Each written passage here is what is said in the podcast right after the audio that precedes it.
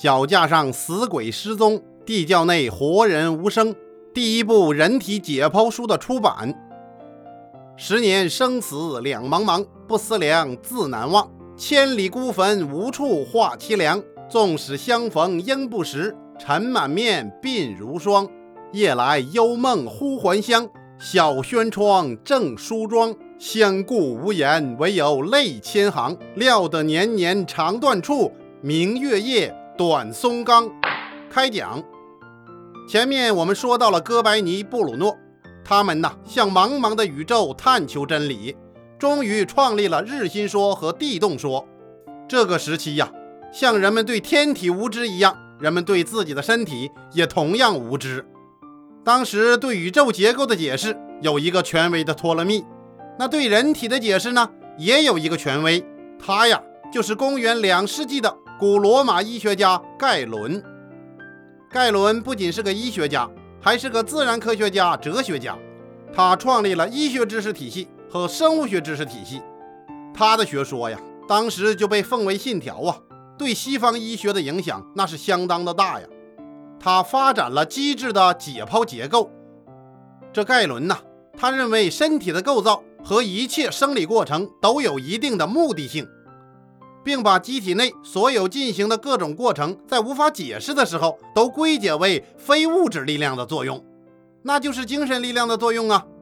在哲学上啊，他又是亚里士多德的信徒。文艺复兴一开始啊，科学家就开始自动的站队呀，站成了两支纵队，一支呢是以哥白尼为先锋的天文纵队，那就大战托勒密呀；另一支呢。那就是以维萨里为先锋的人体研究纵队。事情说来也巧了，一五四三年，哥白尼出版自己的《天体运行论》的时候，那维萨里也出版了一本《人体结构》。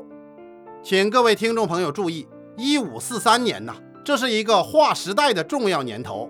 这一年呐，日本出生了一个人德川家康，一个统一了全日本的人呐。这一年呢，菲律宾也被正式命名了。这一年呢，毒害中国的烟草也开始进来了。就在这一年，两支科学近代史上的大军开始了他们各自的挑战之旅呀。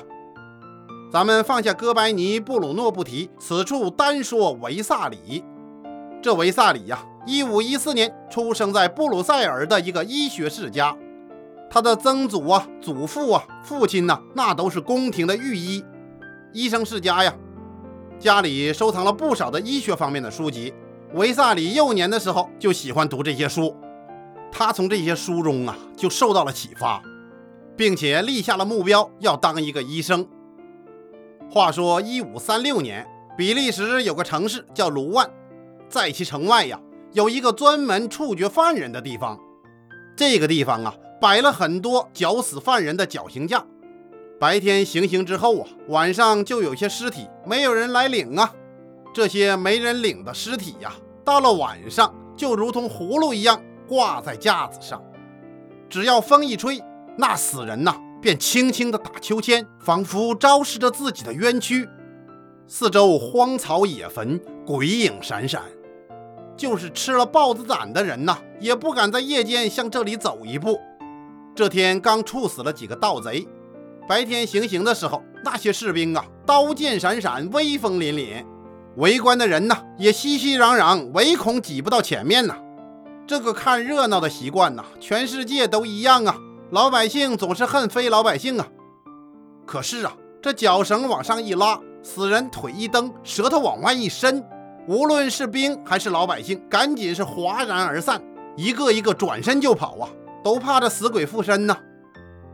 话说呀。慢慢的，天色将晚，日落月升，斗转星移，转眼就到了后半夜。一弯残月如弓如钩挂在天边。这时风停了，城墙在月下显出一个庞大的黑影，脚架上的尸体直条条的，像几根冰棍儿向下垂着。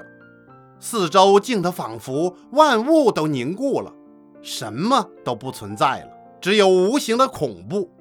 突然，城门洞下几声狗叫，城墙上蜷缩的士兵啊，探出头往外看，没什么动静啊，一切照旧，只是更加寂静。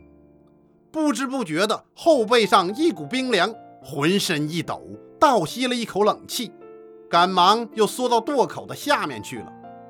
这个时候，绞刑架下的草丛里突然窜出一个蒙面的黑影，他三步并作两步跳到架下，从腰间歘抽出一把牛耳尖刀。只见月光下寒光一闪，绞索被砍断，一个尸体如同跳台上垂直入水一般，直直的落下，栽在了草丛里。这个人将刀往腰里一插，上去抓住死人的双手双脚，捆了个四马倒船蹄。放在了口袋中，扛起就跑。这时，城下的狗又叫起来，一声两声，顿时叫成一片。城上的哨兵猛地站起来，大喝一声“谁”，接着就听见巡逻的马队从城门里冲了出来，追了上去。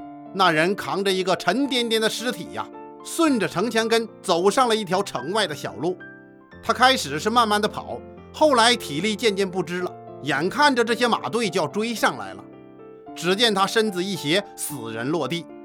接着呀，他飞起一刀砍下人头，提在手上，然后飞快地钻进了一片黑暗当中，不知去向。到了第二天，这卢万的城门外呀，就有一张告示：重申法律，盗尸者死刑，并且重金捉拿盗头之人。而且呀，他们在绞刑架下布满了暗哨，一定要侦破这个奇案。城里的百姓更是茶余饭后、街头巷尾都谈论这件事啊！你说是不是犯人的家属盗尸啊？不像啊！要是家属，怎么忍心砍下头呢？你说那盗贼是盗尸体去卖钱吧？可只剩下一个头，也卖不了几个钱呢。他把这个东西倒回去干什么呀？估计是做包子吧？啊！附近的包子我们不能吃了。哎呀，还有可能做披萨。啊！所有的肉我都不吃了。几天之后啊，这件事儿渐渐的就再没有人议论了。这天晚上，有一个士兵挂着刀在离绞刑架不远的地方放哨，说是准备抓人呢，看上去倒是怕被鬼抓去一样，吓得缩成一团，浑身发抖。过了好一会儿，他才抬头看一眼，哦，绞刑架上的死人还在。就这样，不知过了几个时辰，当他再一次战战兢兢地抬头一看的时候，哦。原来分明有两个尸体呀，现在怎么有一个不翼而飞了呢？再一转身，他看见城墙根上啊有一个人影，他急忙握住了刀啊，给自己壮壮胆呐，紧走几步跟了上去，但是又不敢靠得太近，就这样若即若离地跟着这个影子绕过一棵大树，顺着小路跟进了一所院子。只见前面的人呐下到了一个地道里去了，这士兵想进去。可是啊，他又不知底细，犹豫了一会儿，他有了主意，我就守在这里，到了天亮，你就是鬼，我也不怕了。他这样守了一个时辰，感觉自己的肚子饿呀，身子也很冷，而且他还有点好奇心，想下去看看，万一把这件事情弄清楚了，回去也好领赏。看来呀，领赏能让人胆大呀，要不怎么说重赏之下必有勇夫呢？这个士兵啊，慢慢的往前走。这是一个不大的地道，他迈了三九二十七个台阶，又走了九九八十一步。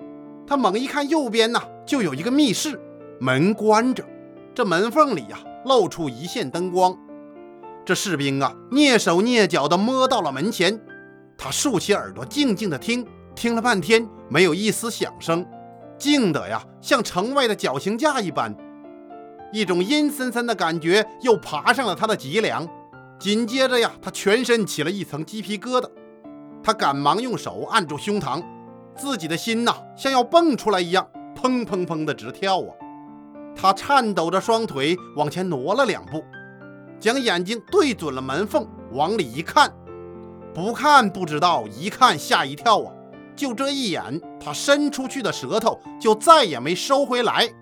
只见刚才背尸体的那个人坐在死人堆里。背靠墙根，眯着眼，他的右手捏着一把刀，左手搂着一只刚砍下来的大腿，鲜血淋淋。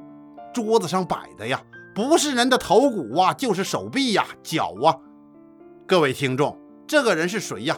他就是维萨里。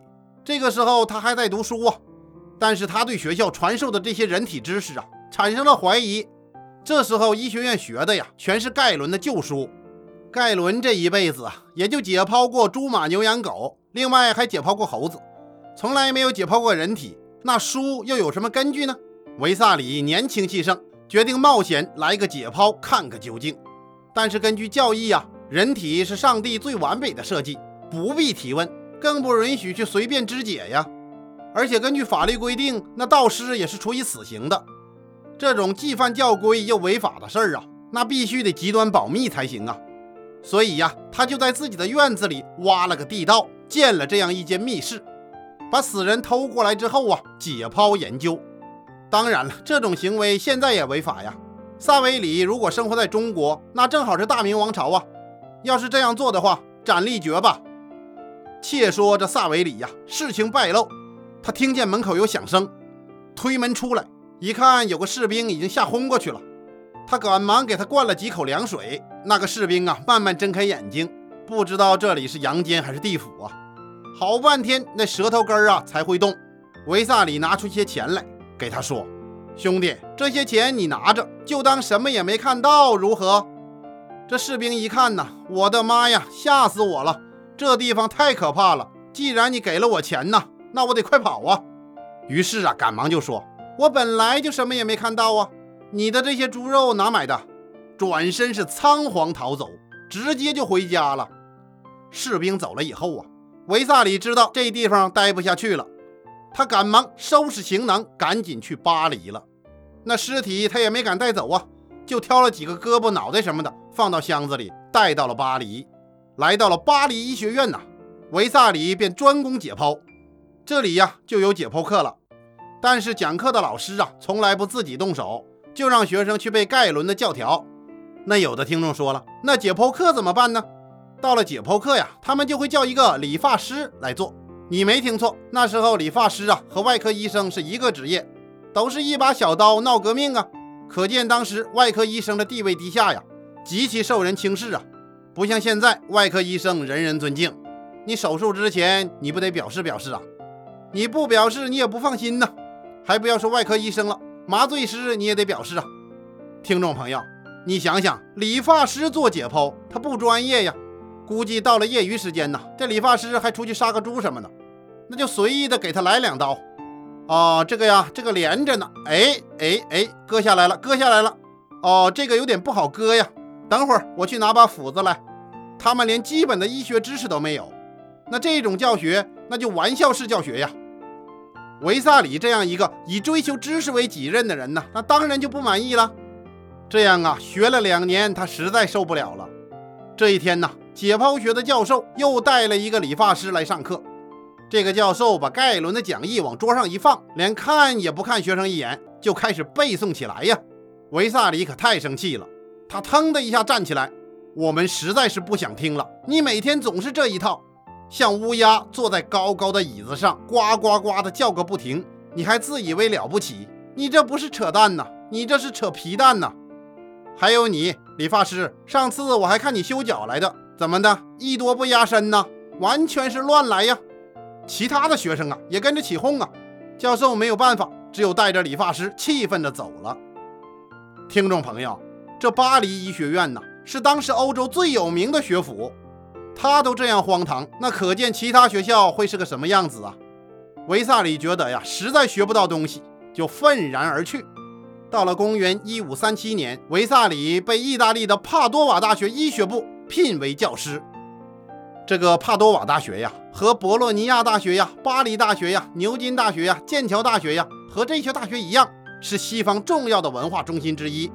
帕多瓦大学建于一二二二年，当时啊，博洛尼亚大学它限制学术自由，而且不能保证师生的基本公民权利，所以大批的老师啊、教授啊和学生啊，就从博洛尼亚大学脱离出来了，自己建了个帕多瓦大学。帕多瓦大学也是第三座最古老的大学，也是意大利最大的大学之一，产生了世界上第一个女博士。听众朋友，如果想去意大利留学的听众啊，可以考虑一下这个学校哦。帕多瓦大学当时啊，那就是欧洲的医学中心呐。维萨里呀，当时在这儿讲外科和解剖学，这里条件就好多了。到了一五三九年，一个帕多瓦的法官对维萨里的工作产生了兴趣。并且许可他解剖被处死的罪犯尸体。很快就得到了一大批的详细、正确无误的解剖详图。一五四三年，维萨里主持一场公开的解剖，说解剖谁呀？解剖一个臭名昭著的罪犯。在其他医生的协助下呀，维萨里收集了所有的骨骼，并且组成了骨骼系统，捐献给了帕多瓦大学。这个标本呢，是维萨里唯一流传至今的标本，也是世界上最古老的解剖学标本。现在还在帕多瓦大学的解剖博物馆里面。这个维萨里呀，把自己多年辛苦积累起来的资料悉心整理，他准备写一本关于人体构造的书。经过五年的努力，到了二十八岁的时候，他终于完成了这部著作《人体构造》。在这部著作当中啊，他按照骨骼呀、肌腱呐、神经啊，按照这几大系统分别描述。当然，这书中啊，第一次破天荒的把人的骨头啊、肉啊、内脏啊，准确的表示出来。更让人惊奇的是啊，除了文字以外呀，还有三百多幅插画，有三张全身骨骼图，四十四张肌肉图，很多图啊，那都是找专门的画家画的。就这作品呢，比以前的作品那是精致多了。当然，这些图啊，和现在的解剖图有点不同，因为在里面呢，还有一点点感情色彩。比如说，那全身的骨骼图啊，就是一个农夫的形象，站在美丽的田园里面，带着一点劳动后的疲倦，七分沉思，三分悲哀。这明显带有文艺复兴时期达芬奇艺术和科学相统一的传统。书中的画谁画的呀？他就是提香的弟子卡尔卡。那书印出来之后啊，维萨里就献给了国王查理五世。几周之后。维萨里又为学生重新出版了一本节录，同时啊，把这本书献给了国王的儿子菲利普二世。这本书啊，除了第一次正确的描述蝶骨之外，还展示了胸骨由三个部分组成，而且还发现这胎儿啊在脐静脉和腔静脉之间的管道，并且给它命名静脉导管。当然，维萨里他还描绘了皮和结肠，并且给出来了幽门的构造。同时，也观察了男性阑尾的尺寸，另外还有当时最全面的大脑解剖描述。在这书当中啊，维萨里也是第一个描述人工呼吸的人。当然了，维萨里他并不理解下隐窝，而且他关于神经的描述也是模糊不清的。但这并不影响维萨里的伟大呀。这维萨里从盗尸体、割人头，最后走出巴黎，转到帕多瓦，多年的辛苦总算没有白费。他在这本书当中啊，指出了盖伦两百多处的错误。那有的听众说了，都哪些错误啊？比如说，维萨里发现心脏有四个腔，肝有两叶，血管是起源于心脏而不是肝，下颚只有一根骨头而不是两根，血液并不流过心房之间的膈。可见呐，科学家要么是拿来膜拜的，要么是拿来批判的。当然了，这维萨里呀，不但在帕多瓦大学上课，同时啊，他还被邀请到其他的大学去做演讲。这维萨里上解剖课呀，那是具有开创性的呀。当年很少见理论联系实际的教学，那维萨里就这么做的呀。他的解剖课呀，那是生动的不得了啊，而且他使用解剖工具，亲自操作。学生就围在桌子的周围来学习，面对面的让学生体会呀，这才叫体验式教学呀。